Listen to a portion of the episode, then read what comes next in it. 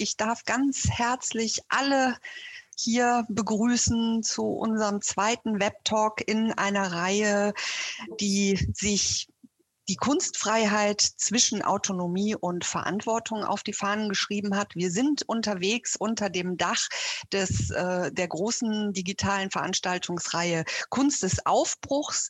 Und nachdem wir ähm, im letzten Talk schon viele grundlegende Dinge über die Kunstfreiheit besprochen haben, werden wir uns heute widmen der Frage Kunstfreiheit. Ist es eine Freiheit ohne Grenzen? Und ich darf an dieser Stelle schon mal ganz herzlich begrüßen Professor Ilka Helmig aus Aachen, Dr. Roland Schappert aus Köln und Achim Königke aus Würzburg.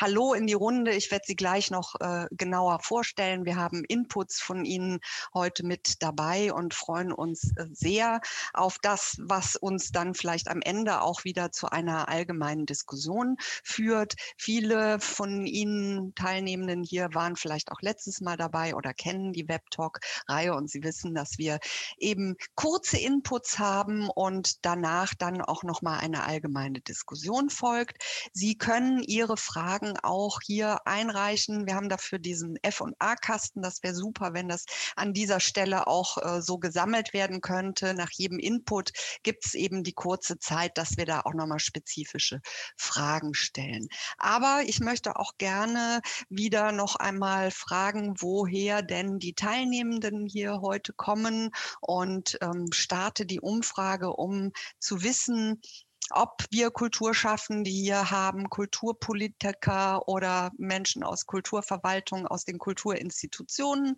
Kulturforschung, kulturelle Bildung oder auch aus einem anderen Bereich. Das können wir leider nicht spezifizieren. Schreiben Sie sonst gerne in den Chat rein, damit wir auch das wissen.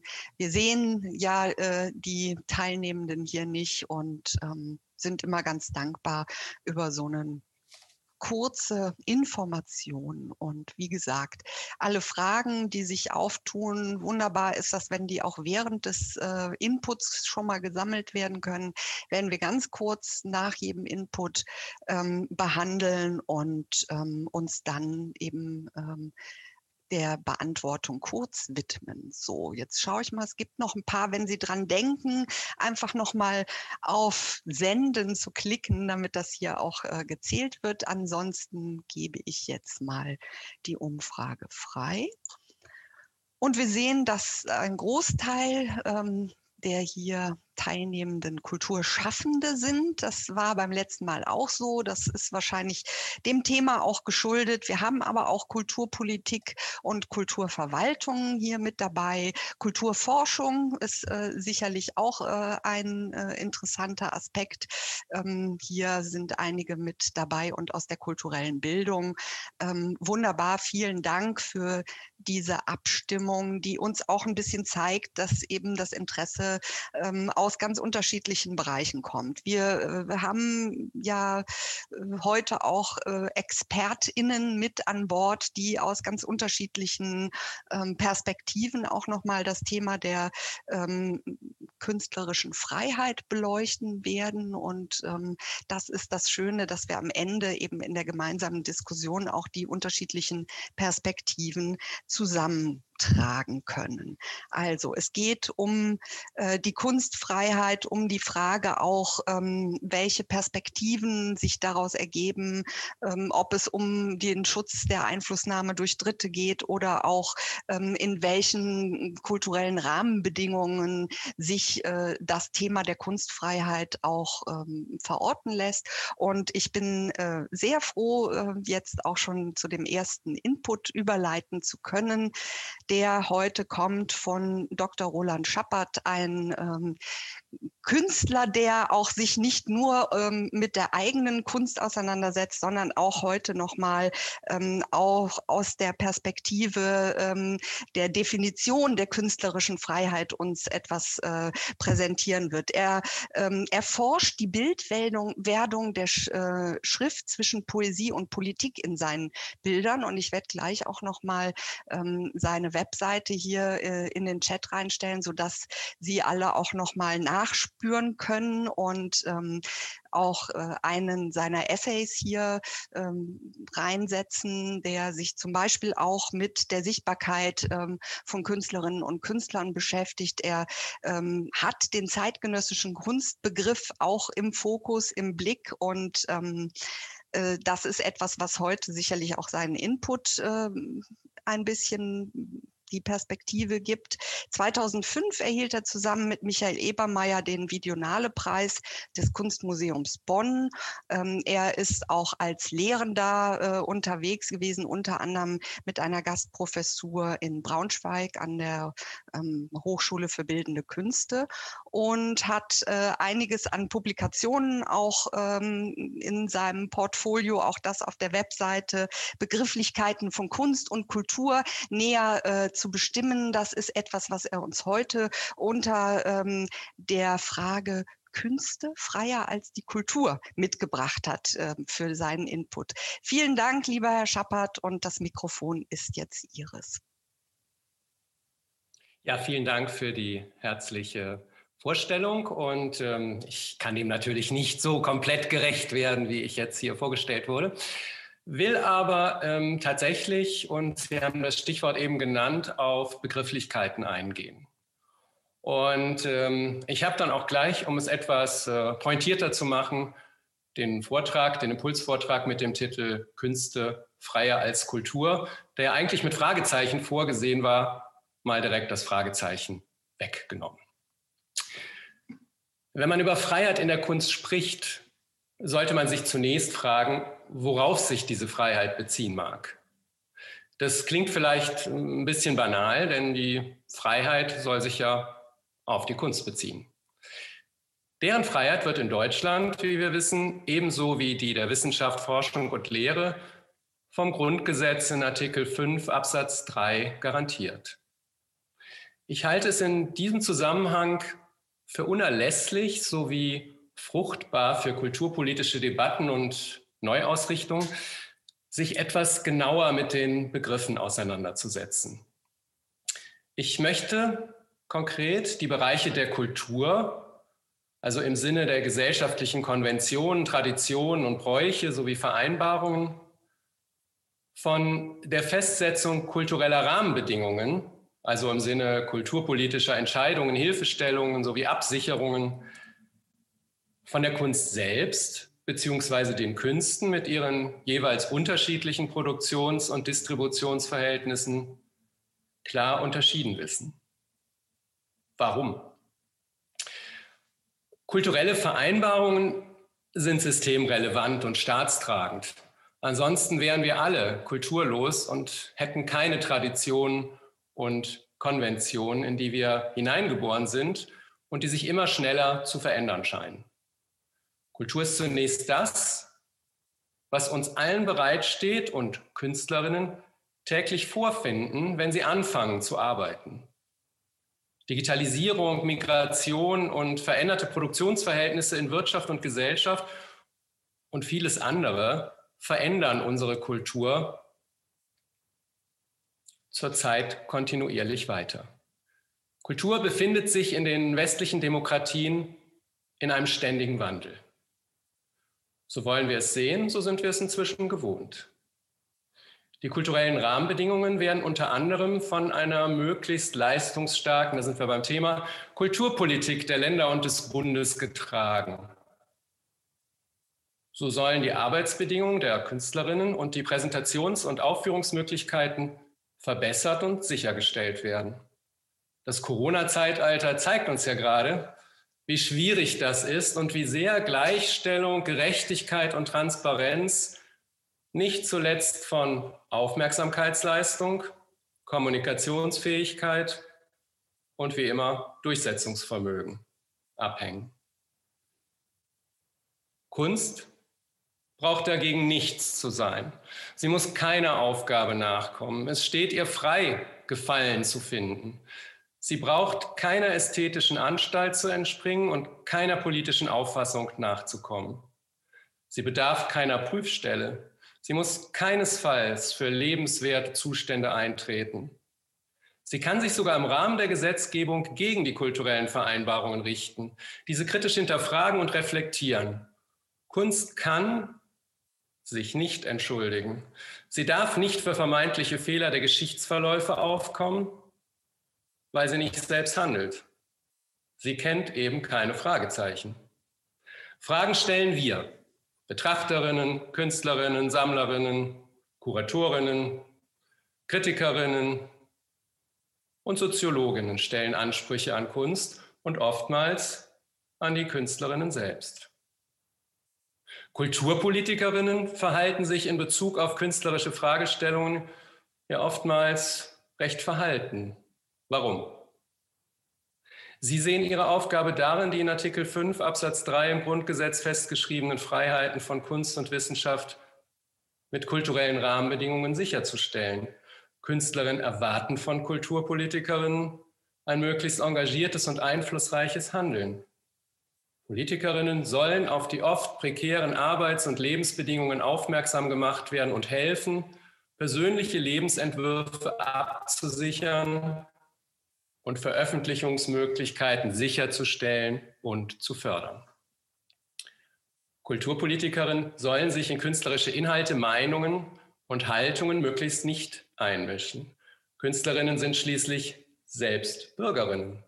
So müssen sie sich trotz der Möglichkeiten, die das Grundgesetz zur freien Meinungsäußerung und Freiheit von Kunst sowie Wissenschaft bietet, auch in Übereinstimmung zu anderen Verbindlichkeiten des Grundgesetzes und weiteren Gesetzgebungen verhalten.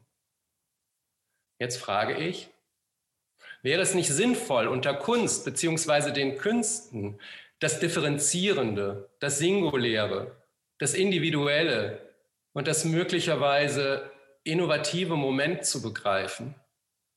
Etwas, das bewusst scheitern darf und auf der bürgerlichen Basis des Grundgesetzes auch sich gegen kulturelle Konsensvereinbarungen stellen darf.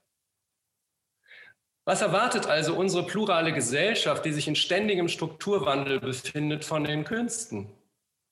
Sucht sie einen verbindlichen Halt, um ihre eigenen fortgeschrittenen Individualisierungstendenzen auszugleichen? Haben einsame Lockdown-Erfahrungen im Corona-Zeitalter uns der separierenden, fortgeschrittenen Singularisierung überdrüssig gemacht? Sprechen die freien Künste für sich weiter ausdifferenzierende Identitäten oder für sich gegenseitig ausschließende Kollektive? Oder helfen sie uns wieder zu vereinen im Rahmen einer inklusiven demokratischen Gesellschaftsordnung? Wenn wir uns fragen, wie wir das Verhältnis von Kulturpolitik und den Künsten bzw. Künstlerinnen zeitgemäß anpassen und weiterentwickeln wollen, dann sollten wir uns auch direkt und ehrlich fragen, was wollen wir von den freien Künsten? Diese Frage stellen wir analog auch täglich in Bezug auf Wissenschaften und beispielsweise den Sport. Warum sollten wir Zeit mit etwas verbringen und Geld ausgeben, wenn wir nicht wissen, was wir davon halten? Die freien Künste betrachte ich als Experimentierbühnen, als Probenräume für Bühnenmomente des Feierns, des Fühlens und Denkens von Alternativen, der Hoffnung und gegebenenfalls eben auch des Scheiterns. Jede künstlerische Äußerung ist für mich ein Testfall unserer Kultur. Kultur erprobt die Dauerhaftigkeit der Künste. Wenn wir von der Freiheit in den Künsten sprechen, denken wir vor allem an die theoretische Freiheit künstlerischer Inhalte, die jedoch zunehmend durch den Druck der Kollektive und der Haltung und Äußerungen der Künstlerinnen und deren Produkte einen einschränkenden Einfluss erfährt. Dieses wichtige Thema weiter zu beleuchten, hat viel mit der Frage nach der Freiheit in der Kunst zu tun, würde hier jedoch zu diesem Zeitpunkt zu weit führen.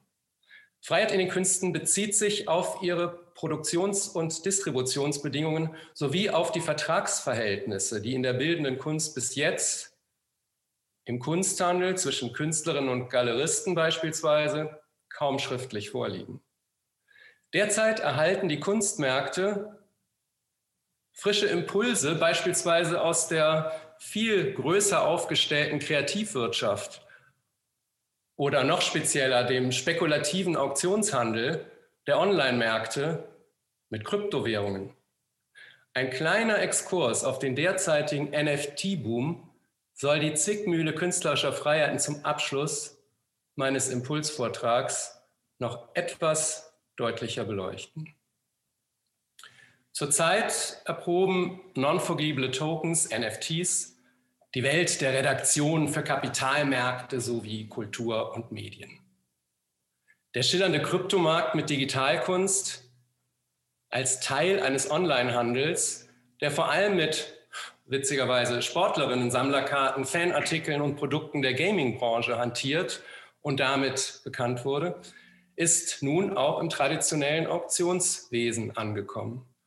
Unzählige Artikel spielen auf die Spitzen der NFT-Marktpreise ab und kommen übergangslos auf einen ganz anderen Aspekt zu sprechen. Es gehe bei dem derzeitigen Hype um eine Art von Demokratisierung der Kunst. Digitalkünstler, Grafikdesigner und Programmierer würden nun gleichermaßen ihre Chance erhalten, durch den Boom im Digitalgeschäft gut zu verdienen. Ebenso alle, die sammeln und investieren. Nur ich vermute, hier wird mal wieder maßlos übertrieben, denn es trifft im ganzen Kunstbusiness immer nur wenige, die zu Millionenpreisen verkaufen oder kaufen. Aber warum nehmen Parallelwelten der Sport, Spiel und Freizeitkultur die Nähe oder gleich den Begriff der Kunst für sich selbst in Anspruch? Das ist doch interessant. Ich mutmaße, weil der traditionelle Kunstmarkt anschaulich gezeigt hat, dass man ohne allgemein anerkannte Qualitätsmaßstäbe sehr gut auskommt. Und Prinzipien der künstlerischen Verknappung sowie ökonomisch-künstlichen Limitierung eines digitalen Kulturgutes, deshalb hier das Beispiel NFT, dem Kapitalismus zu neuen Blüten verhelfen kann. Mir fällt das seltsame Wort der Unikatisierung ein. Unikatisierung.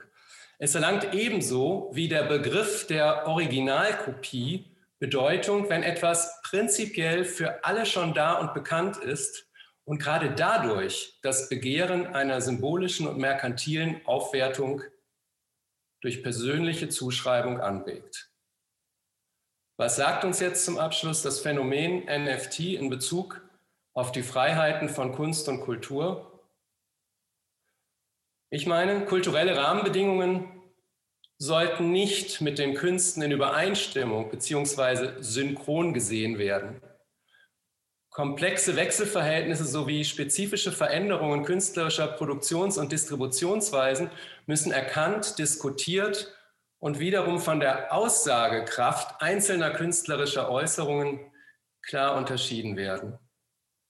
Ansonsten fehlt uns ein offener Raum für freie Reflexion, Kritik und individuelle, vom Marktpreis unabhängige Kontexte und Inhalte.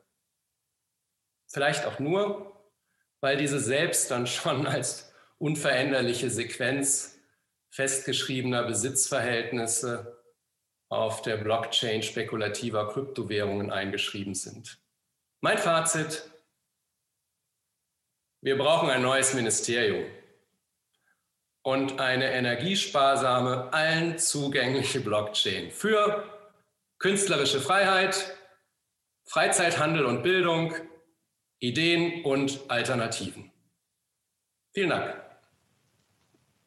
Vielen Dank, Herr Schappert, für äh, diesen Ritt auch nochmal in eine ganz andere Perspektive auf das Thema ähm, und direkt äh, Freihaus mitgeliefert, äh, eben äh, vielleicht auch die Anregung, wie man in Zukunft ähm, das anpassen könnte. Das haben Sie ja auch gesagt. Man muss zeitgemäß äh, eben auch gucken, was, was sich anpassen lässt. Eine ähm, natürlich äh, Brandrede, möchte ich fast sagen, für die Künste, für die Freiheit.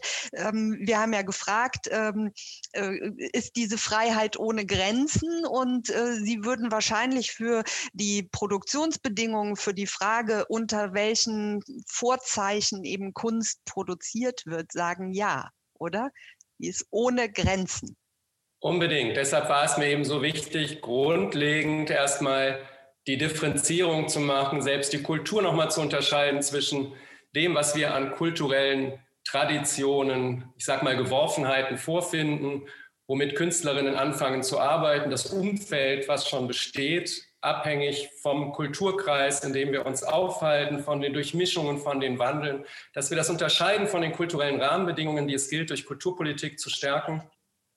Und dann die Freiheit, und deshalb habe ich das Fragezeichen ja weggelassen, die doch sehr weitgehende Freiheit der verschiedenen Künste. Es gibt ja jetzt andere Podien, deshalb wollte ich nicht auf sowas wie Cancel Culture und so. Ich weiß, das liegt dann immer gleich auch sehr nah dabei, äh, habe ich bewusst nicht äh, Bezug genommen. Das heißt, ich habe jetzt nicht zum Thema gehabt, für mich hier die Grenzen auch der Künste deutlich zu machen, sondern habe es nur versucht, durch die Anspielung zu machen, Künstlerinnen sind auch Bürgerinnen und von daher ergeben sich da ganz andere systematische und über das Künstlersein hinausgehende Zusammenhänge und wollte es dabei belassen haben und mehr auf die Differenzierung weil mir ist immer aufgefallen, Kunst und Kultur ohne Komma oder mit Komma, aber in einem Atemzug äh, da mal wieder mehr auf die Differenzierung der Begrifflichkeiten Wert zu legen das ist äh, wirklich auch, äh, glaube ich, etwas, was wir in diesem ganzen Kontext dann auch als eine ganz klare, ähm, scharfe Perspektive nehmen können. Ich merke auch äh, bei Fragen, die uns im Vorfeld schon eingereicht wurden, beziehungsweise auch das,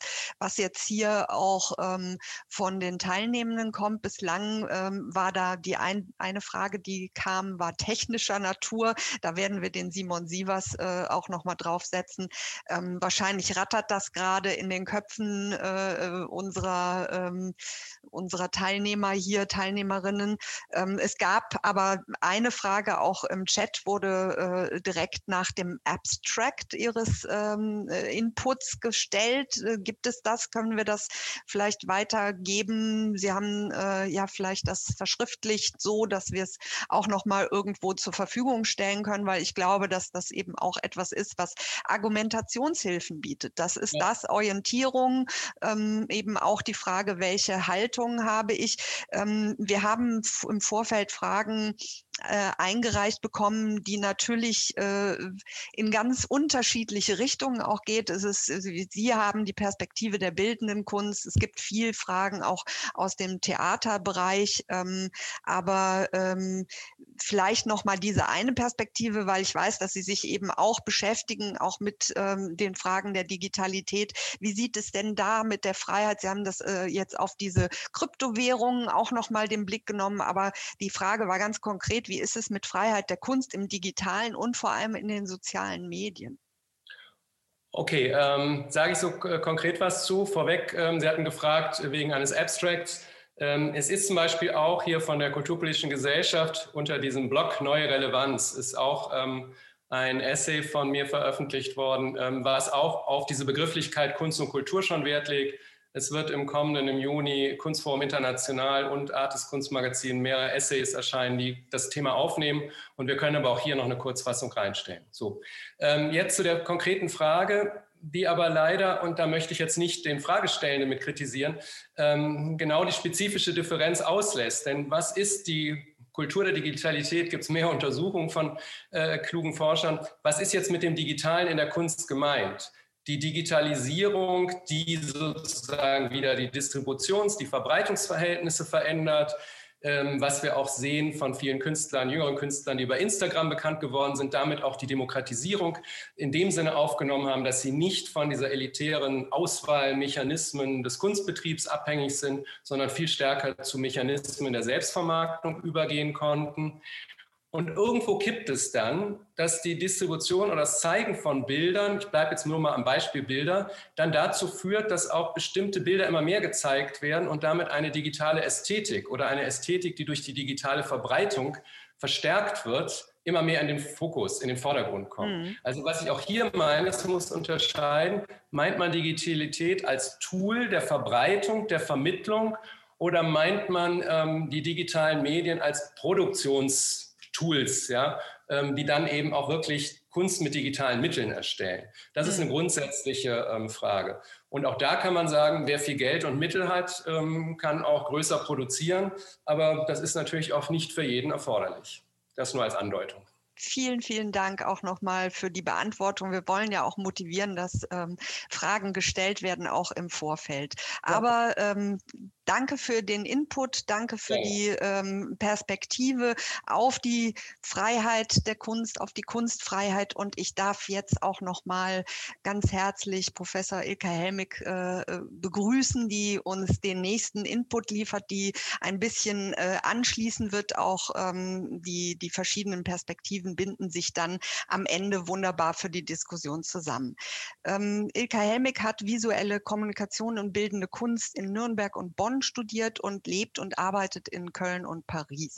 Seit 2007 lehrt sie als Professorin für visuelle Konzeption und Zeichnung an der FH Aachen. Sie erhielt mehrere Preise und Artist in Residences, Landesstipendium der Steiermark ähm, 2018 und letztes Jahr ähm, von der Fraunhofer Gesellschaft in Deutschland auch ein ähm, Artist in Lab Residency.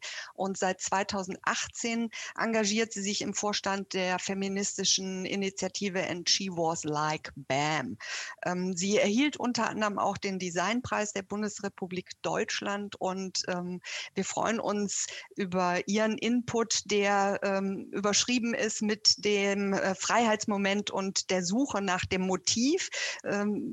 Ilka Helmig wird sich ein bisschen stärker auch nochmal auf das Thema der künstlerischen Freiheit einlassen und über den Freiheitsbegriff, ähm, den wir vielleicht am Ende auch nochmal diskutieren, sprechen. Das Mikrofon ist jetzt Iris, Frau Helmig.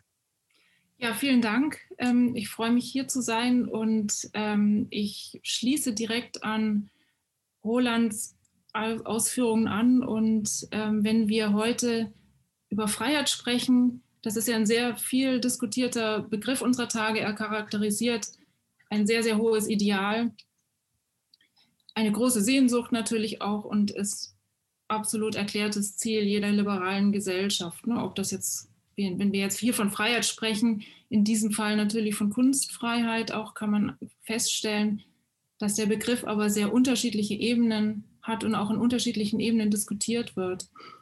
Und man kann auch den Eindruck haben, dass alle etwas anderes darunter verstehen. Ich versuche mal ein paar Gedanken zur Begriffsklärung dieses Begriffs der Freiheit oder der Kunstfreiheit beizutragen. Hier mal vielleicht sechs Aspekte als Diskussionsgrundlage. Es gibt sicherlich noch viel, viel mehr. Ähm, ich würde gerne die Frage stellen, was genau meinen wir eigentlich mit Kunstfreiheit und wo verorten wir sie? Roland hat es gerade schon angesprochen, der Schutz der künstlerischen Idee und Produktion an sich? Ist das die Kunstfreiheit, die wir meinen? Oder leitet sich aus der Kunstfreiheit das Recht auf Distribution der künstlerischen Arbeit ab? Oder ist es der Wunsch, unwidersprochen zu bleiben oder die Legitimation des Künstlers und der Künstlerin an sich? Wie verhält sich die Marktfreiheit, Kunstmarktfreiheit in diesem Zusammenhang? Oder ist Kunstfreiheit, sich als Künstler über gesellschaftliche Normen hinwegsetzen zu dürfen. Ich möchte die einzelnen Punkte noch mal ein bisschen näher betrachten. Kunstfreiheit als Schutz der künstlerischen Idee und der Produktion an sich kann man ja mal so festhalten, existiert, haben wir ja auch schon ähm, festgestellt. Solange man sich ans Grundgesetz hält, niemanden massakriert, kann man eigentlich tätig werden künstlerisch als im Atelier als Autorin, als Musiker und so weiter. Der Akt der Produktion an sich, der Inhalt, die Idee, ist scheinbar nicht in Gefahr, würde ich jetzt mal so feststellen. Hier stellt sich vielleicht die Frage oder höchstens die Frage, unter welchen Bedingungen Kunst stattfindet. Ist sie prekär, ist sie alleinerziehend, ist sie privilegiert? Und da kann man natürlich schon davon sprechen, dass unter Umständen Freiheit im Sinne von, kann sie überhaupt stattfinden, ähm, beeinflusst werden kann. Kunstfreiheit als Recht auf Distribution der künstlerischen Arbeit wird es schon komplizierter. Da kann man unter Umständen schon Aspekte von Unfreiheit entdecken. Muss eine Frau nackt sein, um ins Museum zu kommen, haben die Guerilla Girls schon 1985 gefragt. Damals hat das Metropolitan Museum of Art 5% Künstlerinnen ausgestellt, der, Rest, der Rest waren männliche Kollegen. Aber auch Gerhard Richter zeigt in einer Ausstellung 2017 Editionen im Volkwang Museum und zeigt einen von ihm verfassten Kanon der Kunstgeschichte. Ich glaube ungefähr 1300 bis 1950 als Informationsgrafik, Survey. Und hier kommen zum Beispiel fast überhaupt gar keine Frauen vor. Er selber natürlich schon. Ähm, da kann man den Gedanken der Exklusivität natürlich ähm, vermuten. Und ähm, Exklusivität, wie der Wortstamm ja schon sagt, wird von vielen eben auch heute als Ausschluss empfunden. Freiheit ist sozusagen kein Selbstzweck, war es noch nie. Lange haben Menschen für Freiheitsrechte gekämpft in allen Ebenen. Bei den Griechen gab es tatsächlich mal sowas wie einen Freiheitsbegriff. Der galt aber tatsächlich natürlich auch für eine männliche Minderheit. Frauen und Sklaven waren nicht gemeint. Ähm, das hat sich im Laufe der Zeit natürlich verändert, lang, langsam verändert, trifft aber selbst in der heutigen liberalen Gesellschaft immer noch nicht für alle zu trotz theoretischer und gesetzlicher Verankerung von, von Rechten. Kunstfreiheit als Wunsch, unwidersprochen zu bleiben. Hier wurde schon angedeutet, man könnte jetzt die ähm, Diskussion um Cancel Culture, die Debatte, die auch viel diskutiert und heiß diskutiert wird, anführen. Da gibt es ein extra Panel für. Das ist sicherlich interessant. Ähm, es gibt viel debattierte Ereignisse, Vorfälle von Bildern, die in Museen abgehängt werden, Gedichte, die übermalt werden. Und ähm, dass sich Leute oder Gruppen von künstlerischer Arbeit provoziert fühlen, ist ja nichts Neues. Es ist kein neues Phänomen. Es gibt viele, viele Beispiele in der Geschichte, wo Künstler und auch Wissenschaftlerinnen verfolgt und unter Druck gesetzt wurden. Das kennen wir in der Regel allerdings von herrschenden Eliten, was normal ist, wenn man die Kunst sozusagen, wenn man der Kunst den Anspruch auf Hinterfragung, Innovation und Veränderung zuschreibt. Da sind sicherlich nicht alle immer mit einverstanden. Dass sie heute gesellschaftliche Gruppen durch, dass sich Gruppen durch künstlerische Produktion verletzt oder provoziert fühlen, zeigt ja eigentlich, dass es immer noch ein gesellschaftliches Problem gibt. Dass hier tatsächlich im Bereich, also an der Stelle der, im Bereich der Kunst diskutiert wird, Rassismus, Diskriminierung, Sexismus, Unterdrückung, gesellschaftliche Ungleichheit. Das sind ja im Prinzip alles Fragen, die gesellschaftspolitisch hochrelevant sind. Und die Frage, die sich anschließt, wäre zum Beispiel, ob die Kunst solche Probleme lösen kann. Oder diese Debatte ein symptomatisches Zeichen für zugrunde liegende Probleme sind, was eben durch gesellschaftliche Rahmenbedingungen, wie Roland es eben auch angesprochen hat, durch Politik, durch Verwaltung angegangen werden muss. Chancengleichheit, inklusives gesellschaftliches Handeln etc. sind zentrale gesellschaftliche Aufgaben. Und mich interessiert an dieser De Debatte oder an dieser Fragestellung eben, auf welchem Kanal diskutieren wir eigentlich was. Da kommt natürlich auch noch zum Tragen, dass der Kunst der Begriff der Kunstfreiheit von neuen Rechten tatsächlich eben auch äh, verwendet wird. Da hören wir wahrscheinlich gleich noch ein bisschen was dazu. Ähm, das ist ein Phänomen, was gerade auch sehr aktuell ist. Möchte ich jetzt nicht näher darauf eingehen. Aber Kunstfreiheit als Legitimation für Künstler an sich und Künstlerinnen, zum Beispiel mit einem abgeleiteten Anspruch auf staatliche Unterstützung, der tatsächlich postuliert wird man nennt es Künstlerförderung. Das klingt fast wie ein Grundrecht. Und in der Corona-Zeit ist dieses Thema auch wieder in den Vordergrund gerückt, zu Recht.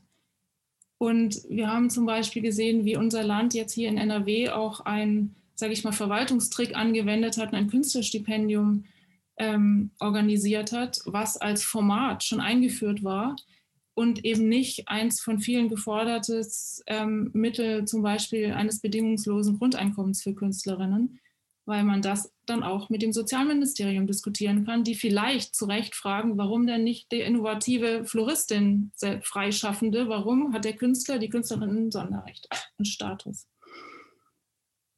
Und was heißt in dem Zusammenhang eigentlich Marktfreiheit, Kunstmarktfreiheit? Ein Markt, der, der Kunstmarkt, der im Jahr 2019 weltweit 64,1 Milliarden Dollar umgesetzt hat. Und es ging schon bergab.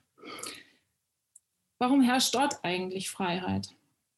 Warum fragt da niemand nach Verantwortung? Und warum gibt es Steueroasen, die Freeports genannt werden? Und kann ich die politisch korrekte Kunst an politisch unkorrekte Autokraten verkaufen. Und wie sehen in diesem Zusammenhang eigentlich Rahmenbedingungen für Künstlerinnen aus? Es gab ähm, eine Diskussion, Europa und die USA diskutierten mal über eine globale Transaktionssteuer für Aktiengeschäfte. Wie könnte eigentlich zum Beispiel ein Modell aussehen, das bei Fantasiegewinnen von Kunstverkäufen etwas in die Künstlerförderung zurückfließen lässt? Oder bedeutet Kunstfreiheit einfach, sich über gesellschaftliche Normen hinwegzusetzen? Spätestens im 19. Jahrhundert etablierte sich eine Art Geniekult als Legitimation eines gesellschaftlichen Sonderstatus, um den künstlerischen Akt jenseits des rechtlichen Zugriffs zu leg legitimieren oder vielleicht sogar ein bisschen zu erhöhen, um sich gegen herrschende Systeme aufzulehnen oder um da sozusagen auch eine Art von Freiheitsmoment zu erlangen. Die Rechtsferne als Bedingung des Rechts auf, Kultur, auf Kunstfreiheit, schreibt Hanno Rauterberg. Und Beuys meinte, Künstler und Verbrecher sind doch Weggefährten. Beide sind ohne Moral, verfügen über eine verrückte Kreativität, nur getrieben von der Kraft der Freiheit. Das klingt jetzt aus der heutigen Perspektive ein bisschen breitbeinig oder vielleicht auch ein bisschen veraltet, man weiß es nicht so genau. Heute diskutieren wir Kunstfreiheit ja auch zunehmend im Zusammenhang mit Verantwortung. Da könnte man vielleicht mal zwei Aspekte ausformulieren oder unterscheiden. Verantwortung im Sinne von Moral oder im Sinne von Ethik. Die Moral scheint da was sehr Individuelles zu sein. Moralische Qualität oder Integrität kann man sich wahrscheinlich nur selbst aneignen.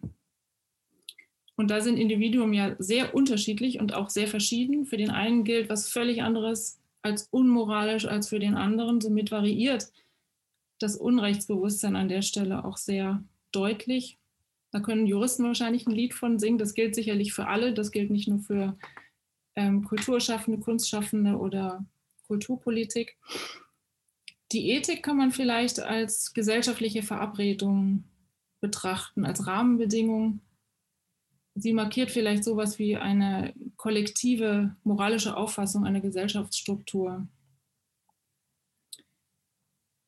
Aus der inneren Freiheit heraus zu handeln, auch innerhalb von Rahmenbedingungen, die man sich unter Umständen gesetzt hat, scheint dabei eine ganz besondere Herausforderung zu sein und deutet sich an als ein zu erlernender Prozess. Das altgriechische Wort für Freiheit Eleuteria bedeutet ursprünglich irgendwie sowas wie zu einer Reise aufbrechen und alle Schwierigkeiten überwinden, um ein geliebtes Ziel zu erreichen.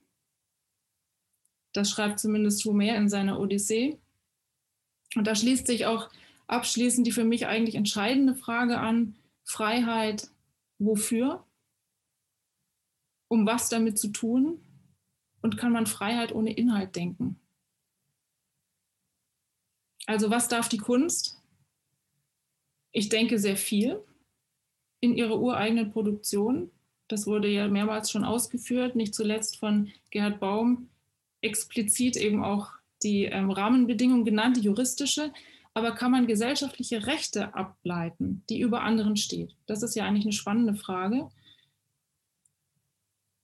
über die man diskutieren kann. Und Freiheit heißt ja immer auch, Roland hat es auch schon gesagt, Fehler zu machen. Also die Freiheit an sich impliziert ja eigentlich auch die Freiheit, daneben zu greifen. Und ohne das gibt es ja gar keinen Diskurs und somit auch keine Entwicklung. Das wäre von meiner Seite der Aspekt. Vielen Dank, Frau Helmig. Auch einiges an Fragen aufgeworfen, äh, die für die Diskussion am Ende vielleicht auch nochmal ähm, aufgegriffen werden können. Ähm, die, diese Frage nach der künstlerischen Freiheit, auch noch nach der gesellschaftlichen Verantwortung, ähm, haben Sie hier sehr deutlich auch nochmal ausgeführt. Ich weiß, dass wir beim letzten Mal ging es auch schon mal darüber ähm, zu diskutieren, welche Verantwortung hat man eben auch beispielsweise ähm, in der Präsentation von Kunst äh, im Hinblick, Sie haben äh, in Ihrem Input das auch so schön äh, aufgezeigt, eben die Frage der Repräsentation, ja, was, wer wird gezeigt, ähm, da geht es auch um bestimmte Machtverhältnisse und es war auch eine der Fragen aus dem Vorfeld, was machen wir denn damit, wenn eben äh, Kunst, die vielleicht auch ähm, aus heutiger Sicht äh, problematisch ist. Äh, wie, wie gehen wir damit um? Wie repräsentieren wir das in den Institutionen auch? Und da ist so die Frage, wir haben ja heute auch noch mal geguckt darauf, was ist mit Transformation? Ja, Herr Schappert hatte von Anpassung auch nochmal zeitgemäßer Anpassung gesprochen. Wie sehen Sie das? Ähm, gibt es bestimmte Dinge, die man vielleicht eben auch ähm, als so ein Kompass, wie man mit Dingen umgehen muss, die man heute völlig anders bewertet als, als äh, früheren Zeiten, wie man das äh, regeln könnte? Jetzt als Institution oder? Ja, auch im Umgang damit. Also Sie haben ja diese Repräsentation mhm. von Frauen gesehen, äh, die Frage eben, was, was, äh, da ist ja auch so ein bisschen die Freiheit der Kunst, ja, wie, wie wird es im Diskurs behandelt? Äh, natürlich auch, was, was die Institutionen angeht. Nun sind Sie äh, eben aus der universitären Lehre, aber vielleicht äh, das auch nochmal, weil Sie das explizit angesprochen haben, auch mit dieser gesellschaftlichen Verantwortung. Also ich glaube, dass ähm dass es zwei verschiedene Dinge sind. Ich glaube, dass, die, ähm, dass, dass das Kunstwerk oder die Arbeiten oder das, was produziert wurde, was als künstlerisch wertvoll anerkannt wurde, ich glaube, ähm, Einordnung spielt natürlich immer eine Rolle. Es gibt immer Zeitphänomene, es gibt immer Weiterentwicklung, es gibt immer Dinge, die damals galten, die heute nicht mehr gelten oder die man schlichtweg anders sieht.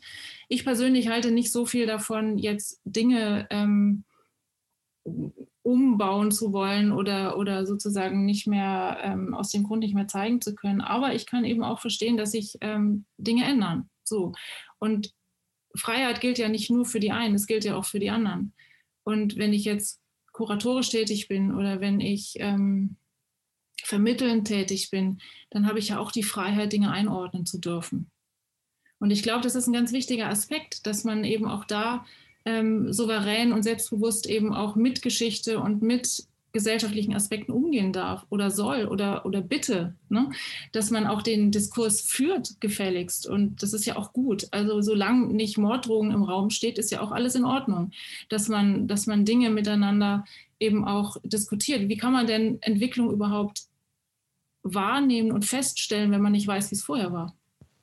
Hm. Das ist ja eigentlich auch ein ganz wichtiger wichtiger Punkt. Also ich glaube, dass es eben mh, mm, die Kunstfreiheit ist eine Sache, die ja ganz, ganz, ganz ähm, direkt was mit der künstlerischen Idee, Praxis, mit der künstlerischen Produktion zu tun hat. Die ist ja erstmal davon nicht berührt. Aber das Recht auf Repräsentation ist ja eigentlich ein gesellschaftliches Recht. Mhm. Das hat was mit ähm, Diskriminierung zu tun, das hat was mit allen möglichen gesellschaftlichen Strukturen zu tun, die eigentlich auf einem anderen Kanal diskutiert werden. Und die spannende Frage da wäre ja eigentlich, ob wir da eine Symptomverschiebung haben. Ne? Also kann die Kunst das lösen, dieses Problem, was eigentlich ein gesellschaftliches ist? Oder müssen wir jetzt gucken, dass wir da Rahmenbedingungen einziehen, die sozusagen die Minderheiten oder die Betroffene da an der Stelle auch entlastet oder auch zu ihrem Recht hm diesen Gedanken nehmen wir auch noch mal gerne mit in die Schlussdiskussion. Und äh, vielen Dank, Frau Helmig, für, für Ihre Perspektive, für Ihren Input. Und ich darf zum nächsten und auch äh, letzten Input überleiten, der heute kommt von Achim Königke. Ähm, vielen hier, ich denke mal, wir sind ja im Zusammenhang mit äh, der kulturpolitischen Gesellschaft eben auch bekannt ähm, als Mitglied des Bundesvorstands, aber auch als Referent für Kultur und Tourismus in der Stadt Würzburg. Er ist ähm, studiert, äh, hat er bildende Kunst, Germanistik und Philosophie und hat lange auch als Kunstkritiker Kunstkritiker und Ausstellungsmacher gearbeitet, eine Kunstschule geleitet und zehn Jahre beispielsweise in Hamburg an der Kulturbehörde gearbeitet, wo er unter anderem für auch Programme Kunst im öffentlichen Raum zuständig war. Nach verschiedenen Stationen in anderen Führungspositionen äh, der Kulturverwaltung ist er 2018 eben als Referent für Kultur und Tourismus äh, nach Würzburg gekommen und kann auch wahrscheinlich auch aus äh, dieser Position heraus nochmal so ein bisschen blicken auf die Frage, was sind denn kulturpolitische Rahmenbedingungen?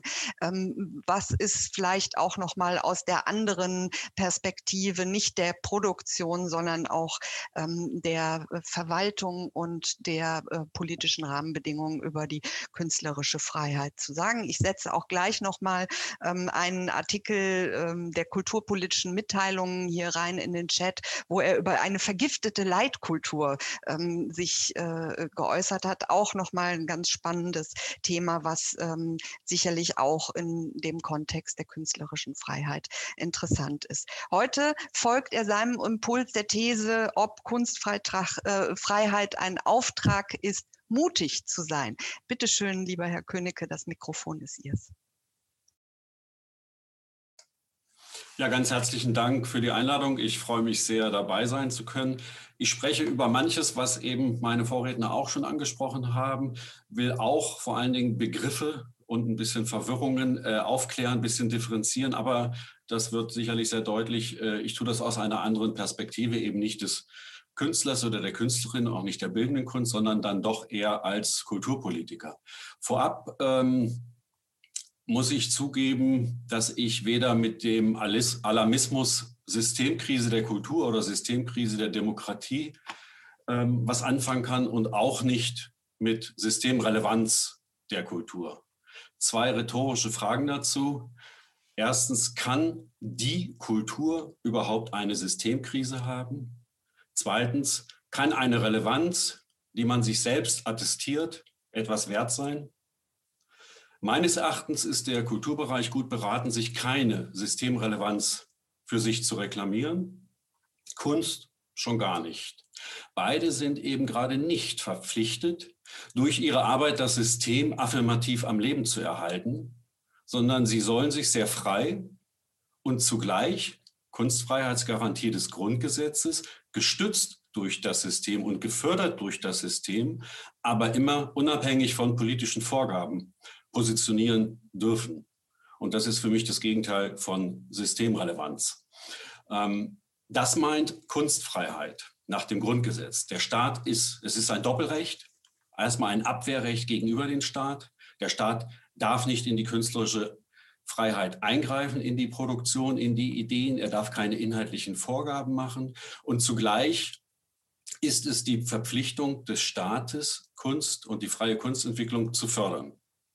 Ähm, insofern, Frau Helmig hat es ja vorhin gefragt, äh, ist, kann man Kunstförderung letztendlich ein Grundrecht daraus ableiten? Ja, die Kunstförderung ist ein Teil äh, der grundgesetzlichen Freiheit. Der Staat muss das tun, aber er darf da eben keine inhaltlichen Vorgaben machen und deswegen muss er es sehr mit einem sehr pluralistischen Kunstverständnis machen. Ihm steht nicht zu, Kunst zu definieren, also nicht zu definieren, was Kunst ist oder was sie zu tun hat.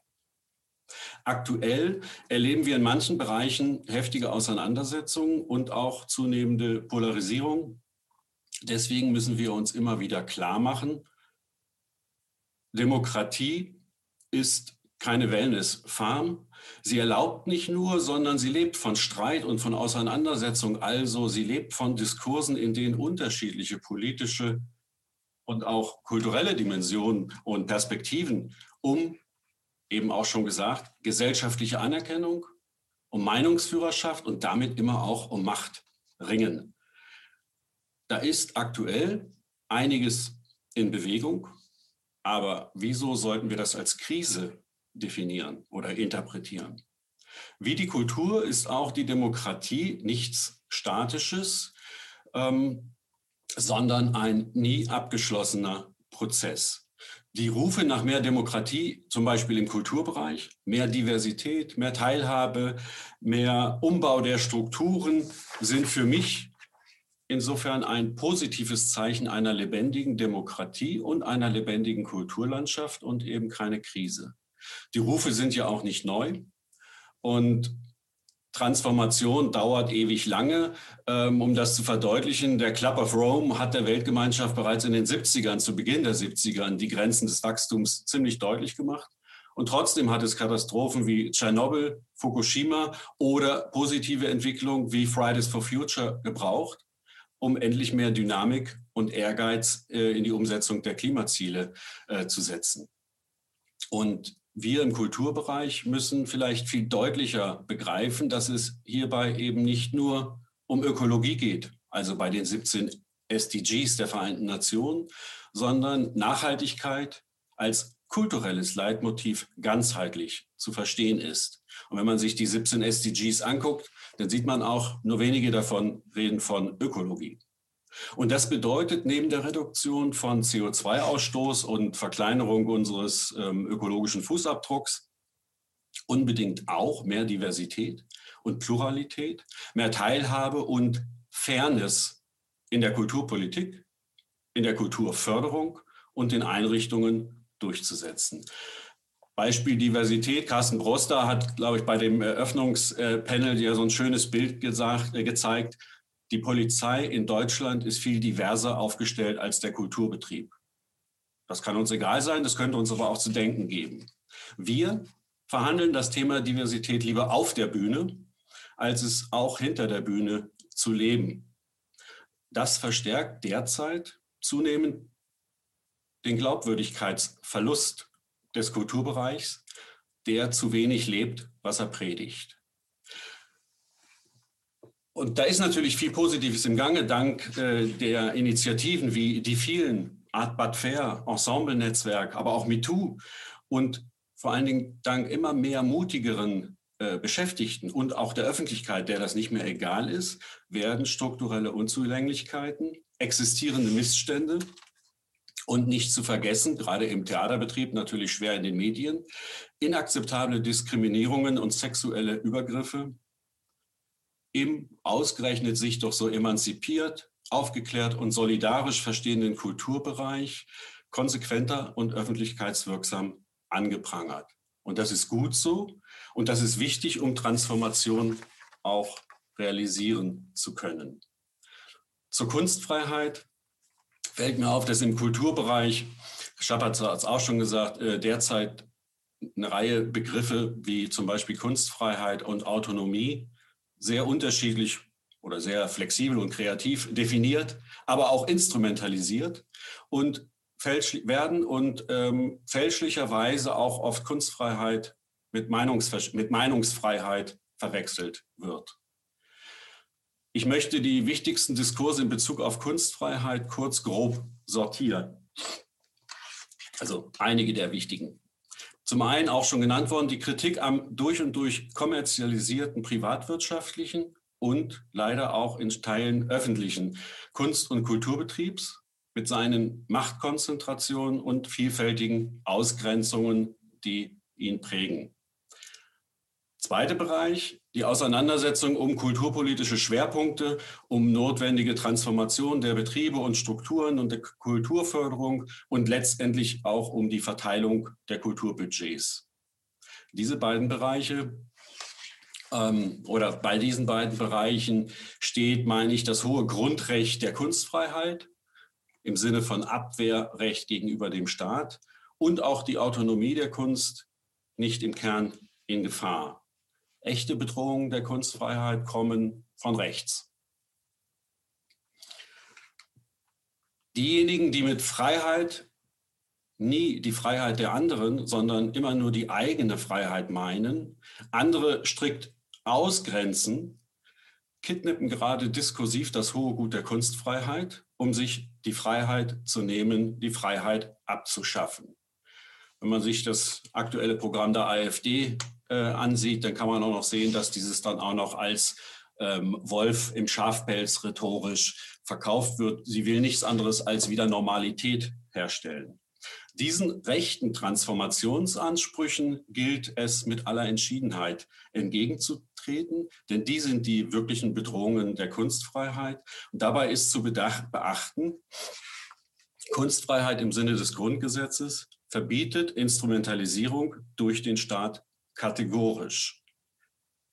Für gefährliches völkisch-nationales Identitätsgeschwurbel ähm, gilt das dann aber genauso wie für die Rettung unseres Planeten oder andere wünschenswerte gesellschaftspolitische Ziele. Auch dort verbietet sich die Instrumentalisierung durch die Politik der Kunst. Viertens, zumindest medial und in der medialen Gesellschaft, also sehr real, wird die Kunstfreiheit aktuell vor allem strapaziert durch die polarisierte Auseinandersetzung um die sogenannte linke Identitätspolitik. Diese konzentriert sich ja auf Machtstrukturen und Diskriminierungen der, wie es so schön heißt, heteronormativen Gesellschaft, wobei teils nur denen Legitimation zur Beteiligung am Diskurs, in Klammern also Meinungsfreiheit, zugestanden wird, die als Betroffene einer marginalisierten Gruppe angehören. Jeder darf nur noch für, ein klar, für eine klar abgegrenzte Gruppenidentität sprechen, die ihm ziemlich eindimensional und pauschal zugeschrieben wird. Für den Kulturbereich bedeutet das, im Kulturbereich wird gefordert, dass jegliche künstlerische und kulturelle Aneignung, für mich das Wesen von Kunst und künstlerischer Entwicklung, unterlassen werden soll. Das bedeutet dann zum Beispiel, wir kennen es aus den Medien, Literatur von Schwarzen darf nur von Schwarzen übersetzt werden, nur schwule Schauspieler dürfen Schwule spielen und so weiter und so fort. Mit diesen moralischen Ansprüchen würde sich für die Kunst und auch für die Kunstfreiheit Grundsätzliches verschieben. Denn ging es bisher beim Thema Kunstfreiheit um den Schutz der Kunst vor staatlicher Bevormundung, damit sie im modernen Sinne der Autonomie unbedingt auch mal verstören, provozieren oder auch mal wehtun darf, so steht heute teilweise der Schutz der individuellen Befindlichkeiten des Publikums vor der in Häkchen gefährlichen Kunst im Vordergrund. Wird Moral gegen Kunstfreiheit in Stellung gebracht. Und nicht zuletzt deshalb reagieren Teile des linksliberalen Establishments da auch so äh, gereizt auf diese Forderung, eben dann mit dem Vorwurf von Cancel Culture und warnen davor, dass diese zugespitzte Political Correctness Grundwerte wie Kunstfreiheit, Wissenschaftsfreiheit und Meinungsfreiheit gefährden. Und Insofern ist das tatsächlich sehr ernst zu nehmen, weil es tatsächlich ein sehr zugespitzter ähm, Diskurs im Augenblick ist, in dem eben auch klare Forderungen gestellt werden. Wir erfahren aktuell, wenn man so will, dass gesellschaftliche Spaltung, die wir von rechts kennen, jetzt auch links als Kulturtechnik etabliert wird. Das ist neu. Dieser Kampf um Repräsentation ist auch durchaus krass in manchen äh, Zuspitzungen. Andererseits erhöht er aber sehr erfolgreich die mediale Beachtung und den Druck auf die Verantwortlichen, ist also erfolgreich. Und erhöht den Druck im Kulturbereich zum Beispiel darauf, entsprechend den lange bekannten vier Ps, Personal, Partner, Publikum und eben auch Programm, viel stärker Vielfalt, Diversität und Transformation mutiger anzugehen und unsere Gesellschaft, nicht die Kunst, unsere Gesellschaft weiter zu demokratisieren. Kunst und Kultur agieren ja aber eben nicht im luftleeren Elfenbeinraum, Turm, sondern im sozialen Austausch mit dem Publikum und mit der Gesellschaft. Und insofern ist die Kulturpolitik sicherlich aufgerufen, dort viel engagierter als Impulsgeber für die Gestaltung der Gesellschaft und der Zukunft aufzutreten. Das heißt, der Kulturbereich muss, Kulturpolitik, Kulturverwaltung, aber auch Kultureinrichtungen, dabei nicht nur seine Leitmotive, Wachstum, Wachstum, Wachstum, Überproduktion im Theaterbereich und so weiter, ähm, und auch seine Pfadabhängigkeiten viel kritischer reflektieren, seine Produktionsweisen und auch seine Betriebsstrukturen nachhaltiger im Sinne von ganzheitlicher Nachhaltigkeit ausrichten. Zum einen. Und zum anderen auch den Dialog mit der immer vielfältiger werdenden Stadtgesellschaft neu beginnen, ausweiten. Zum Beispiel seine Häuser viel intensiver als dritte Orte ganz anders öffnen, Kollaborationen ähm, beginnen sich in Netzwerken und Partnerschaften seine gesellschaftliche Relevanz zu erarbeiten, anstatt seine Systemrelevanz zu behaupten. Stichworte mehr Gemeinwohlorientierung vor Ort statt Eventisierung und Wachstumslogik. Der für den Kulturbereich und seine Freiheiten gesellschaftliche Rückhalt bröckelt derzeit durchaus. Und auch und gerade vom Kulturbetrieb wird mehr Glaubwürdigkeit erwartet. Dass heute auch im Kulturbereich wieder, wie zuletzt in den 60er oder 70er Jahren, als zum Beispiel der Komponist Pierre Boulez äh, die Sprengung aller Opernhäuser gefordert hat, ähm, wieder endlich mal echte Kampfplätze für politische, harte Auseinandersetzungen auch in der Kultur stattfinden, ist vielleicht auch ein Ausdruck der allgemeinen Kulturalisierung unserer Gesellschaft. Ich interpretiere diese Dynamik zuerst einmal durchaus berufsoptimistisch als Beweis auch einer hohen gesellschaftlichen Anerkennung und Relevanz der Kultur, als nichts anderes als werteorientierte Basis unserer gesellschaftlichen Orientierung, auch wenn sich da eben teilweise vielleicht etwas verschiebt und Moral wieder wichtiger genommen wird von manchen als Freiheit der Kunst. Ähm, unterm Strich, wir im Kulturbereich predigen doch gern, dass Kunst und kulturelle Diskurse die Befindlichkeiten und auch die Konflikte unserer Gesellschaft spiegeln. Genau das geschieht augenblicklich. Und nebenbei finde ich genau diese, diese Diskurse auch viel relevanter und äh, interessanter als die vergangenen Diskurse über die ökonomische Relevanz der Kultur- und Kreativwirtschaft zum Beispiel oder die Bedeutung der Kultur als Standortfaktor im Städtewettkampf um sogenannte kreative Klassen und ähnliches. Für mich zählt nach wie vor der Ausspruch von Heinrich Böll, Kunst muss zu weit hm. gehen, um herauszufinden, wie weit sie gehen kann. Vielen Dank. Vielen Dank, Herr Königke. Äh, super auch nochmal Heinrich Böll am Ende äh, hier zu zitieren, der ja auch, äh, glaube ich, gesagt hat, dass Kunst gar nichts muss und gar nichts äh, soll. Ähm, da finden wir uns, glaube ich, alle. Das ist auch, glaube ich, ähm, jetzt äh, die, die ähm, Reflexion. Ja? Bravo, herzlichen Dank kommt hier. Also äh, die Teilnehmenden nehmen das alle auf. Es kommen gar nicht so viele Fragen in unseren F&A-Kasten weil ich glaube, wir alle hier auch ähm, in derselben Haltung auch unterwegs sind. Ähm, das ist ja, glaube ich, auch das, äh, was, was ähm, die Diskussion in der einen oder anderen Richtung so schwierig macht. Ähm, ich greife noch mal eine Sache auf, weil die auch im Vorfeld eingereicht worden ist. Ähm, Sie haben das auch in Ihrem Input äh, noch mal deutlich gemacht.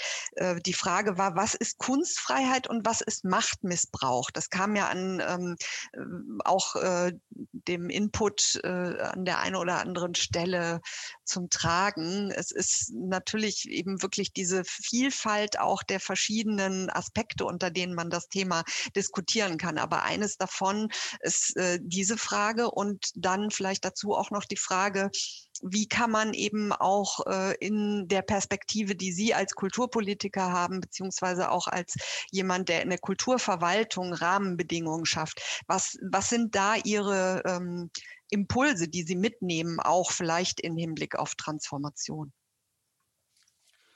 Kunstfreiheit und Machtmissbrauch natürlich ein schwieriges Thema. Ich vermute, diese Frage kommt aus dem Theaterbereich.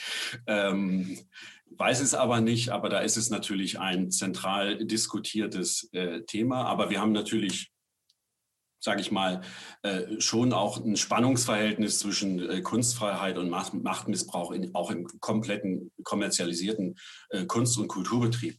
Überall gibt es bestimmte Gatekeeper, die in der Regel männlich sind. Äh, es gibt die Old Boys Netzwerke und so weiter und so fort. Und äh, da ist natürlich äh, die Macht, überall geht es um Macht. Wie ja schon mehrfach gesagt, die Macht, wer wird repräsentiert, wer hat das Recht, repräsentiert zu werden und wer entscheidet dieses. Das haben wir natürlich auf allen Ebenen. Das lässt sich wahrscheinlich ja auch nicht ganz verhindern. Die Frage ist eben, mit welcher Sensibilität und mit welchen von mir aus Quoten und Ähnlichen ähm, man da auch agiert. Ähm, Im jetzt öffentlichen Kulturbetrieb ist der, der Vorwurf des Machtmissbrauches äh, primär im Theater äh, immer wieder virulent, weil wir dann natürlich äh, extrem komplexe und auch schwierige äh, Strukturen haben. Theatersystem letztendlich von den Grundstrukturen aus dem 19. Jahrhundert noch. Es gibt kaum äh, hierarchische Systeme ähm, in, in, der Gegenwart wie, wie ein deutsches Stadt, Stadttheater oder Staatstheater. Ähm, obwohl sich da, muss man auch deutlich sagen, sehr viel verändert und auch sehr viel Positives äh, dynamisch äh, unterwegs ist, gerade in Bezug auf ähm, Aufbrechen von übertriebenen zentralisierten Machtstrukturen ähm, und auch von äh, aktiven Vorgehen gegen Machtmissbrauch. Aber allein in den letzten Wochen gab es ja genug äh, mediale äh, Berichterstattung, ob über Rassismusvorwürfe in Düsseldorf oder ähm, sexuelle Übergriffe in Berlin und, und, und. Äh, das ist der Peter Kümmel hat das letzte Woche in der Zeit hervorragend äh, auf den Punkt gebracht. Äh, jetzt, wo die Theater zu sind, äh, machen sie sehr relevante Aufführungen und spiegeln uns eben die Probleme der Gesellschaft, äh, dass dieser Machtmissbrauch eben tatsächlich auch ein gesellschaftlicher ist. Also da ist es äh, natürlich ähm, ein Spannungsverhältnis, weil ich sag mal, ist jetzt alles ein bisschen klischeehaft, aber für einen Intendanten als künstlerischen Leiter eines Hauses äh, hat, ein, hat ein Intendant natürlich den Auftrag, wie abgespeckt auch ein Museumsdirektor, äh, ein künstlerisches Profil des Hauses durchzusetzen. Dafür wird er bezahlt, das ist sein Job. Und dieses Profil darf auch seines sein, als oberster Künstler im Haus. Ähm, und damit, mhm. äh, wenn er dann auch noch als alleiniger Herrscher im Haus ist und keine Doppelspitze oder noch bessere Strukturen äh, da sind, dann ist da natürlich eine extreme Machtkonzentration die eben wie in je, bei jeder Machtkonzentration auch ein Risiko hat, missbraucht zu werden. Mhm. Ganz unabhängig jetzt mal von sexuellen Übergriffen. Das, hat, das ist ja nichts Theaterspezifisches. Die gibt es überall. Im Theater kommen sie glücklicherweise immer öfter auch ans Licht. Ähm, aber das ist ja kein Theaterthema. Äh, aber diese extreme Machtkonzentration, die ist da ein Thema und äh, da muss man ran. Ähm, und das ist natürlich ein grundsätzliches Problem. Theater lebt von einem NV-Bühne-Vertrag, äh, die Künstler am Theater. Das bedeutet, dieser NV-Bühne-Vertrag ist eigentlich der wesentliche Hebel des, des Intendanten, um seine Kunstfreiheit und seine Macht durchzusetzen, weil er im Prinzip die Künstler jedes Jahr rausschmeißen kann.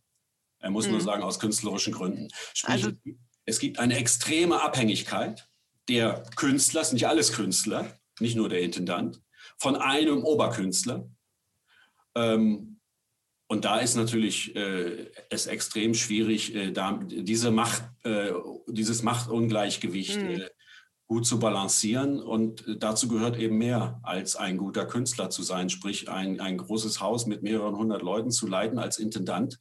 Dafür braucht man mehr Kompetenzen als künstlerische.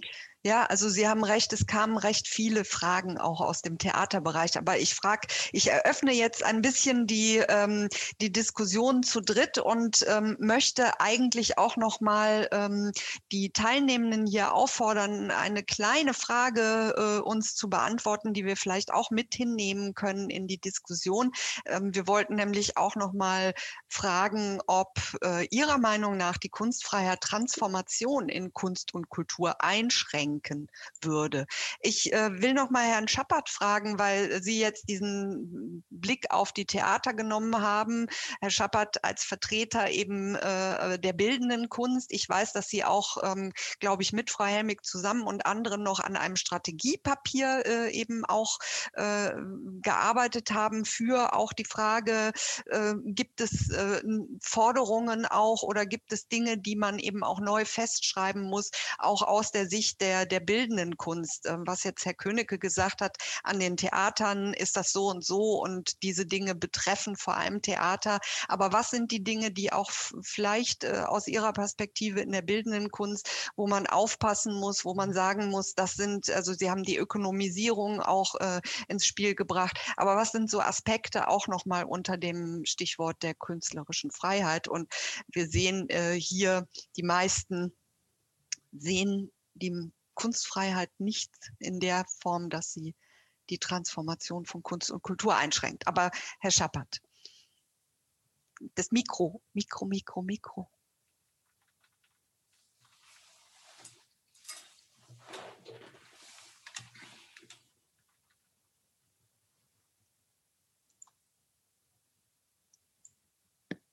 Hört man mich? Jetzt, jetzt. Dann Entschuldigung. Also, ich habe die Frage verstanden. Ähm, ich glaube, auch hier ist es sehr wichtig, dass man ähm, darauf guckt. Ähm, Sie hatten vorhin schon mal diesen einen Titel von mir erwähnt, Sichtbarkeit der bildenden Künstlerinnen. Und dass alleine die bildende Kunst im Vergleich, ich sag mal, zur Orchester, Orchestermusik oder zum Theater, alleine von der Struktur her schon anders aufgestellt ist. Es sind meistens Einzelkämpfer unterwegs. Und da zeigt sich schon die Frage eben der Sichtbarkeit oder der Hörbarkeit ja, der künstlerischen Interessen, Organisationsformen und ähm, ja, Meinungen, Haltungen. Und ähm, von daher glaube ich, ist es ähm, ein sehr schwieriges Feld, da man eben nicht nur durch Berufsverbände oder andere ähm, Organisationsformen organisiert sein will, sondern man möchte ja auch gerade die individuelle Struktur in der bildenden Kunst und das individuelle Gehör, die individuellen Sprechweisen aufrechterhalten. Die sind aber oft wieder so disparat, ja, dass man sich dann fragt, wie kann man das Ganze bündeln? und wie kann man dann sowohl die Fragen der Freiheit als auch die Bedrängung der Freiheit. Ich fand es auch sehr interessant eben bei dem Impulsvortrag, dass eben auch Bedrohungen, und wenn man es so sieht, der Kunstfreiheit eben von rechts kommen, aber eben auch von Kollektiven, die äh, vielleicht ultralinks sind oder vielleicht lassen wir in dem Zusammenhang rechts und links mal ganz weg. Ja? Ähm, und ähm, dann natürlich die Gefahren, die aus den Strukturen selber kommen. Also Theaterbetrieb wurde angedeutet. Der Kunstbetrieb, der eben hyperkapitalistisch funktioniert, hat natürlich auch seine äh, großen Probleme, ähm, die halt wieder auf einer ganz anderen Ebene freiheitseinschränkend sind. Also um es kurz zu beantworten, ich glaube, die größte Schwierigkeit in der bildenden Kunst ist äh, die Bündelung sozusagen der Problemfelder und der Interessen, weil sie eben überwiegend aus Individualisten besteht. Ähm, interessant hier, äh, unsere kleine Umfrage hat ergeben, dass doch äh, die meisten äh, der Teilnehmenden denken, dass die äh, Kunstfreiheit die Transformation eben nicht einschränkt. Ähm, aber äh, es sind auch einige dabei, Entschuldigung, äh, die sagen, ich weiß es nicht genau. Ja, also diese, diese Frage, ich glaube, dass, dass man überhaupt erstmal in diesen diese Diskussion kommt, sich zu fragen, wenn wir von Transformation reden, wenn wir diese Position der künstlerischen Freiheit haben, ähm, was bedeutet das, wo wir fragen nach den Grenzen ganz besonders. Ich will auch noch mal einen Kommentar aus unserem F&A-Kasten mit reinnehmen, der eigentlich auch das noch mal bestätigt äh, von Uli Gillis, ähm, der sagt, das spalterische Gift der Identitätspolitik ist der Tod der Freiheit, ja, der ja, Tod der, der Meinungsfreiheit wie der Kunstfreiheit. Und ähm, ich glaube, ja. da vereinen wir uns alle, oder? Wenn ich nochmal einen Satz, um ja. das das immer so ein bisschen negativ oder zumindest so ein bisschen hoffnungslos stehen lassen, ähm, ins Positive wenden möchte oder darf, dann würde ich eben sagen, gerade Transformationsprozesse auch in der Kulturpolitik, aber das kann die Kulturpolitik alleine gar nicht schaffen. Das muss auch aus den aus den, ich will nicht Künstlerverbänden sagen, weil ich eben nicht so auf das Organisiertheit, äh, die Organisationsform von Künstlern stehe, zumindest nicht in der bildenden Kunst. Aber die Sprechweisen, die Kommunikation, der Diskurs, der muss von allen Seiten in Gang kommen. Das kann die Kulturpolitik nicht alleine schaffen und das können die verschiedenen Künste, von denen ich ja gesprochen habe, ich nenne es lieber Künste, eben auch nicht leisten. Aber deshalb hatte ich auch in meinem Vortrag gesagt, wir müssen uns von allen Seiten offen und ehrlich die Frage stellen, was wollen wir von den Künsten? Und das kann man nur dann machen, ohne dass Kulturpolitiker der älteren Generation denken, um Gottes Willen, Freiheit der Kunst ist gefährdet. Darf man nicht anpacken. Eine Unterscheidung macht zwischen Kultur, kulturellen Rahmenbedingungen, ja, die müssen auf jeden Fall meines Erachtens auch systemrelevant sein, aber die Künste eben nicht. Und ähm, wenn man jetzt kulturelle Rahmenbedingungen stärkt, dann kann man trotzdem mitdiskutieren, ja, was man von den Künsten erwartet ohne dann mit so einem Art Kanon dann über die Inhalte zu richten. Das muss man eben auseinanderhalten. Und mhm. dann ist, stellt sich auch die Frage, die ich eben sehr gut fand, ähm, davor Kollektive von links, die zum Teil ja auch aus Produzentenkollektiven kommen oder von außen. Äh, wer kann dann oder wer darf dann sozusagen, aber ich will jetzt nicht Cancel Culture vorwegnehmen, ist ja in der nächsten Diskussionsrunde, wer darf dann sozusagen gesellschaftliche Grenzen ziehen? Ja? Ähm, das muss man sich dann eben auch fragen. Aber meines Erachtens geht es nur, wenn man Kunst und Kultur unterscheidet. Vielleicht, Herr Königke, wenn Sie dazu noch direkt was sagen, sonst äh, gehe ich gleich auch nochmal, gebe ich äh, Frau ja, Helmig ich gerne noch das zu Wort. der Frage, ähm, Kunstfreiheit, äh, wird, be, beschränkt es die Transformation oder äh, kommt es sich ins Gehege? Ich denke, der Anspruch müsste sein, bei den ganzen unterschiedlichen Transformationsbestrebungen, die oder Bestrebungen, Notwendigkeiten, sage ich mal lieber, weil es gibt ja auch genug Beharrungstendenzen dagegen. Ähm, aber äh, Ziel der Transformation von egal, Kulturförderung, äh, Kulturstrukturen und, und, und, müsste ja gerade auch sein, neben vielen anderen äh, Punkten, die Kunstfreiheit oder die, die, die Gefährdungen von Kunstfreiheit, ob das von links, von rechts, ob das durch die extreme Kommerzialisierung, durch bestimmte, ne, ähm, zum Beispiel durch den Kunstmarkt ist, äh, der natürlich total definiert und, das, ähm, und äh, homogenisiert und dazu geführt hat, dass jedes äh, deutsche Museum zeitgenössischer Kunst den gleichen Kanon zeigt, ähm, wie also Kulturpolitik und Kulturförderung da etwas entgegensetzen kann. Wir können das nicht verhindern, äh, den Kunstmarkt. Aber man kann dann eben gucken, wo kann der Staat, und das ist ja auch eine wichtige Aufgabe, dann in bestimmte Richtungen fördern oder Impulse setzen, um dem etwas entgegenzusetzen, dem rein ähm, ähm, ökonomischen äh, Begriff von oder der ökonomischen Entwicklung äh, von Kunst und Kultur. Das ist, glaube ich, eine große äh, Herausforderung. Und da ist auch klar, äh, das kann nicht einfach so gelingen und das ist auch gar nicht so einfach zu definieren, was damit genau tun muss. Aber das ist genauso wie mit dem Anspruch von Nachhaltigkeit, dass man das halt reflektieren muss und sagen, wo will ich eigentlich hin? Was sind eigentlich meine Leitmotive? Immer mhm. schneller, immer größer, immer mehr? Oder will ich gerechter werden zum Beispiel? Das ist ja ein wichtiger Punkt. Ja, ich will noch mal Frau Helmig äh, äh, auch fragen, als äh, einerseits natürlich Lehrende, ne? Sie geben ja auch bestimmte Impulse, denke ich mal, an äh, die Studierenden weiter und andererseits auch noch mal, ähm, ich kenne nun auch äh, so einige ähm, Veranstaltungen war ich schon mal bei äh, And She Was Like Bam, ja, was ja auch ähm, eine Initiative ist, die ein ganz bestimmtes äh, Ziel auch verfolgt oder den gesellschaftlichen Auftrag da sieht. Ähm, wie, wie sehen Sie auch Verantwortung beziehungsweise ähm, Dinge, auf die Sie Wert legen, die Sie unbedingt auch ähm, ja, in den Vordergrund stellen wollen? Also vielleicht nochmal ähm, auch anschließend, ähm, ich, ich, ich weiß nicht, irgendwie, ich tue mir immer so ein bisschen schwer mit dem von links und von rechts. Ich glaube, es sind ähm, klar, es gibt von rechts Angriffe, das ist völlig ohne Frage.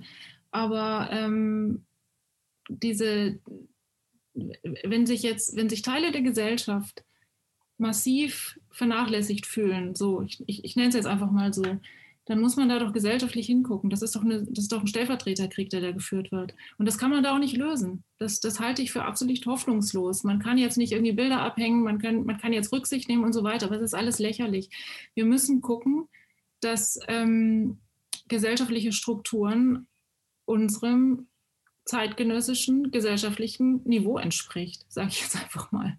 Und ähm, da ist schon ganz schön viel versäumt worden. Und wir jetzt, um die Frage irgendwie drauf zu, zu kommen, wir als Angie Was Like Bam, wir sind ein feministischer ein Netzwerk und wir versuchen mit ähm, Bildungsangeboten, mit, Diskur mit Diskursforen, ähm, mit ähm, allen möglichen offensiven Angebotsstrukturen, eben jetzt in dem Fall auch ähm, Frauen und, und, und queere Formate anzubilden, also anzubieten, um einfach auch ähm, Strukturen vielleicht nicht mehr so angstbesetzt zu halten oder dass man, dass man auch einfach Dinge in einem geschützten Raum mal diskutieren kann und so weiter und so fort. Also das, das, das, das versteht sich schon auch als empowernd und auch als diskutierendes, als diskutierende Struktur. Und ähm, ich glaube, man muss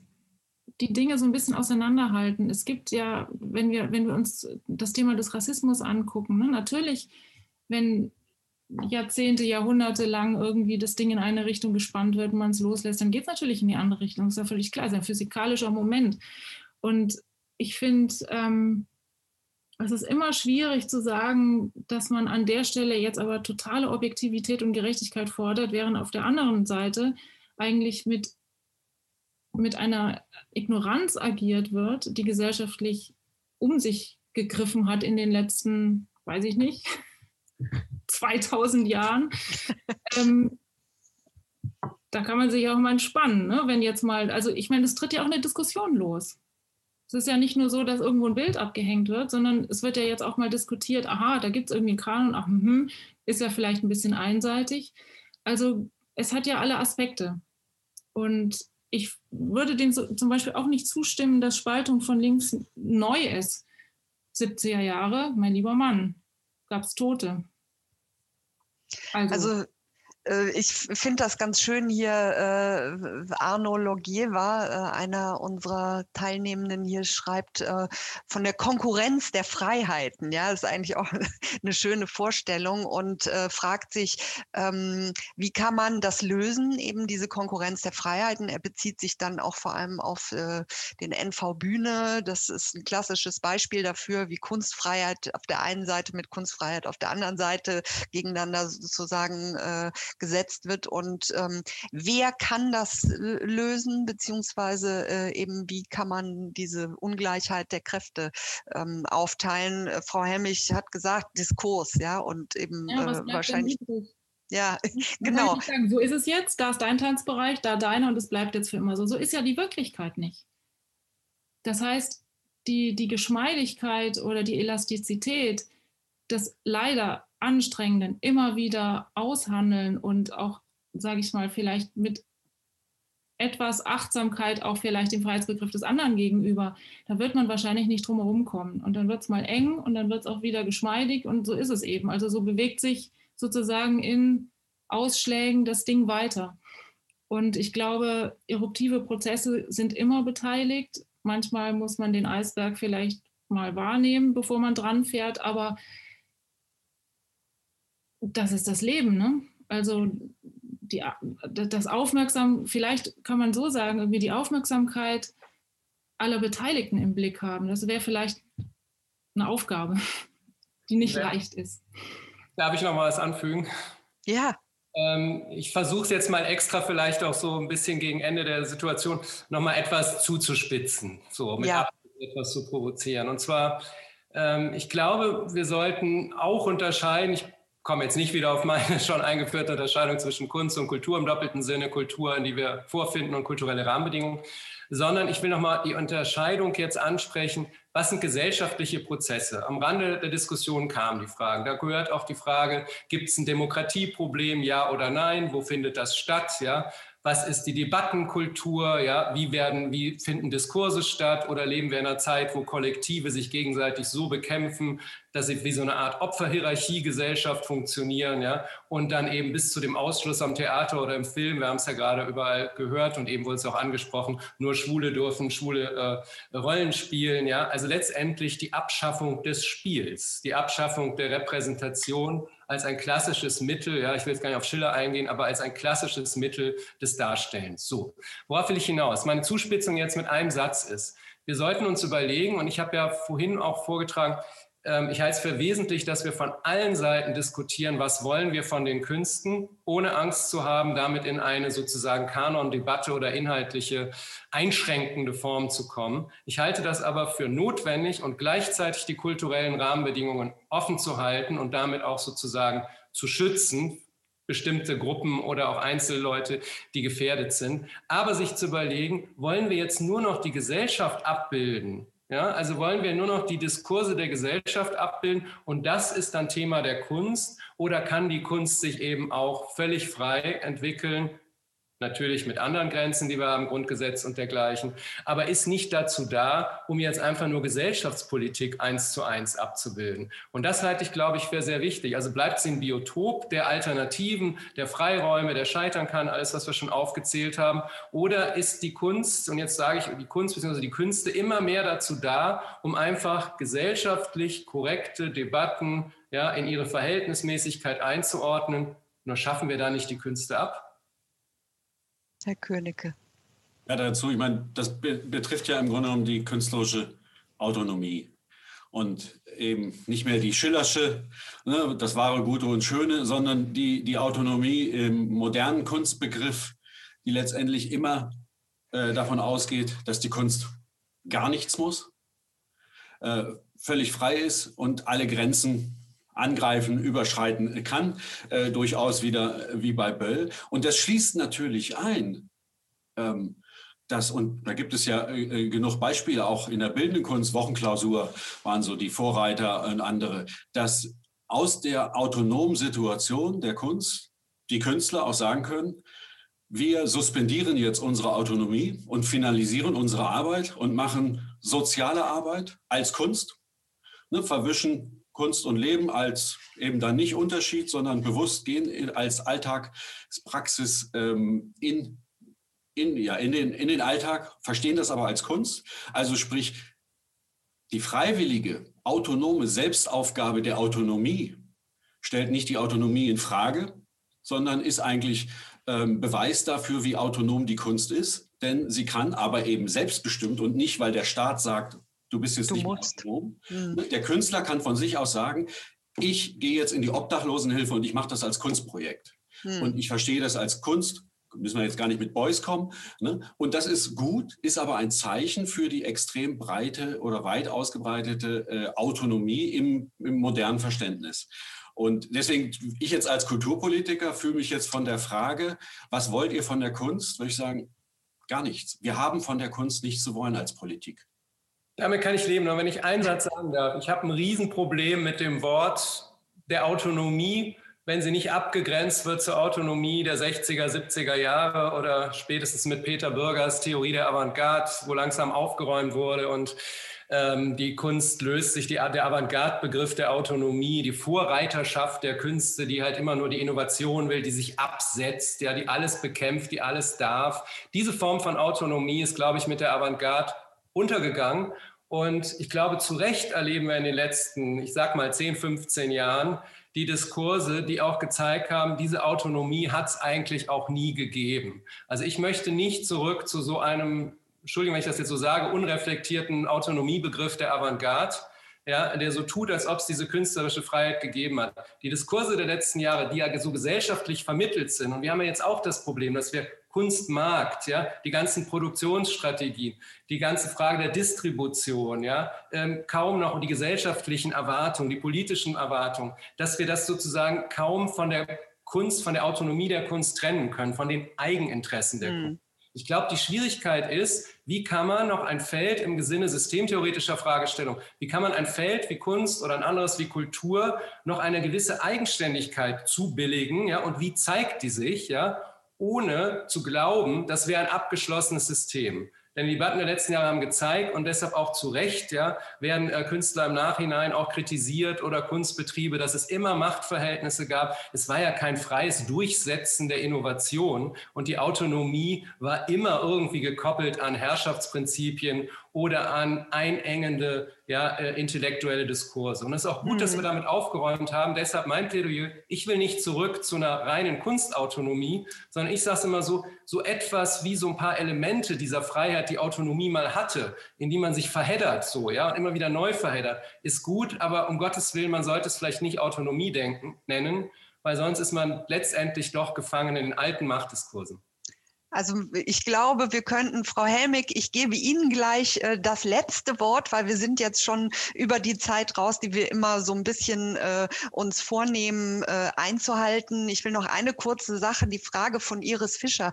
Ähm, soll es eine zielgerichtete Transformation geben? Ich glaube, das ist heute auch noch mal sehr klar geworden und das ist eigentlich das, was ich auch gerne in den nächsten Talks mitnehmen werde. Man muss diskutieren, man muss die Debatte führen, man muss eine äh, Debatte auch aus ganz vielen unterschiedlichen Perspektiven, ähm, auch über die Begrifflichkeiten, aber auch über die Haltung führen. Und Frau Helmig, Sie dürfen jetzt ähm, sozusagen das Schlusswort unserer Runde sagen.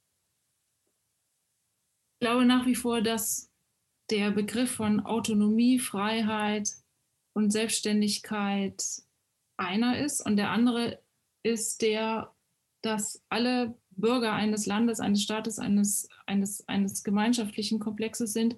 Und da herrscht eine Verabredung, wie weit man Dinge im Egoismus oder sonst irgendwas ausbreitet. Und da haben wir die Rahmenbedingungen. Das ist nicht, sage ich mal, im Geist, in der geistigen Struktur. Da kann jeder so weit laufen, wie er kann. Aber in der, sage ich mal, wirtschaftlichen Struktur oder in der gesellschaftlichen Rahmenbedingung, da lohnt es sich hinzugucken. Und ich würde mir nicht unbedingt, ich würde mir wünschen, dass wir gar keine Obdachlosen haben. Ja. Und ja. nicht die Künstler dahin schicken. Das wäre mein Schlussplädoyer. Da muss die Gesellschaft kümmern. Und dann können die Künstler vordenken. Auch, man kann auch als Künstler äh, soziale Projekte machen. Das ist ja, steht ja ohne Frage. Aber ich würde mir wünschen, dass die Gesellschaft es hinkriegt. Und zwar ganz dringend, dass wir keine Obdachlosen hier haben. Super Schlusswort. Das, da, das unterschreiben wir alle.